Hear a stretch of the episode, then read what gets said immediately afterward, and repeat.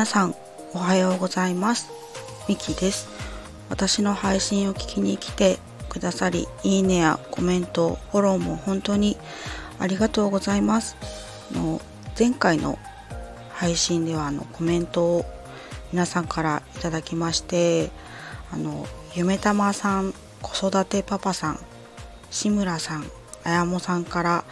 コメントをいただきました。ありがとうございます。であの一番上のコメントで夢玉さんがあの軽い喉の不調の時にあの大根飴っていうのを作って舐めているんですよっていうのを教えてくれてまあ私もすごい勉強になったなって思ってあのそう勉強になりました。教えていただきありがとうございます。なんか作り方も書いてくださっているのでよければ皆さん見ていただければと思います。で子育てパパさんはあの志村さんを心配されていてで志村さんはあのお薬を早速買ってみましたっていうことであのコメントをくださってあの本当に良くなるといいなっていうふうに思っています。でまたあの綾もさんがですねあの私の配信で声が聞けてよかったっていう風に言ってくださってあのすごく嬉しく思います。皆さん本当にありがとうございました。今回もどうぞよろしくお願いいたします。えっと今回はですねあの過去は変えられないのかっていうことについて考えてみたのでそれについてお話ししたいと思います。そうあの生きていく中ではですね嫌な体験や経験は、まあ、つきものだったりしますよね、まあ、そんな過去もありつつなんですけれどもあのじゃあ過去って変えられないのっていうふうに私はちょっと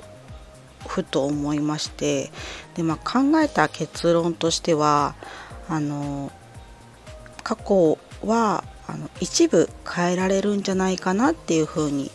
あの思いましたあのそれは、まあ、なんでかっていうとあの過去の事実は変えられないんですけれども過去の捉え方は変えられるっていうふうに思ったからです。嫌だった出来事もですね捉え方があのプラスに転じればですね過去はあのやっぱり財産になり得るなっていうふうに思いました。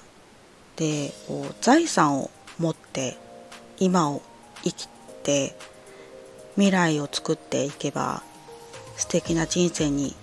なるかなっていうふうに考えました。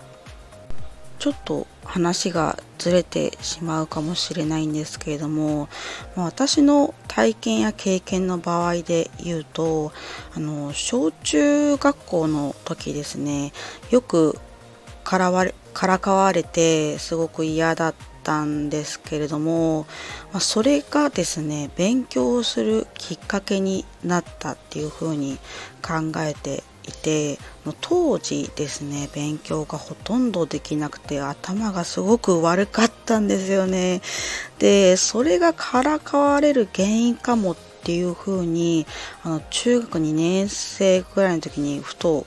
あの気づいた自分がいたんですよね。で実際にそこからなんかこう勉強するようになって、まあ、成績が上がるにつれてこう周りの見る目が変わったようにあのすごく感じたっていう経験があります。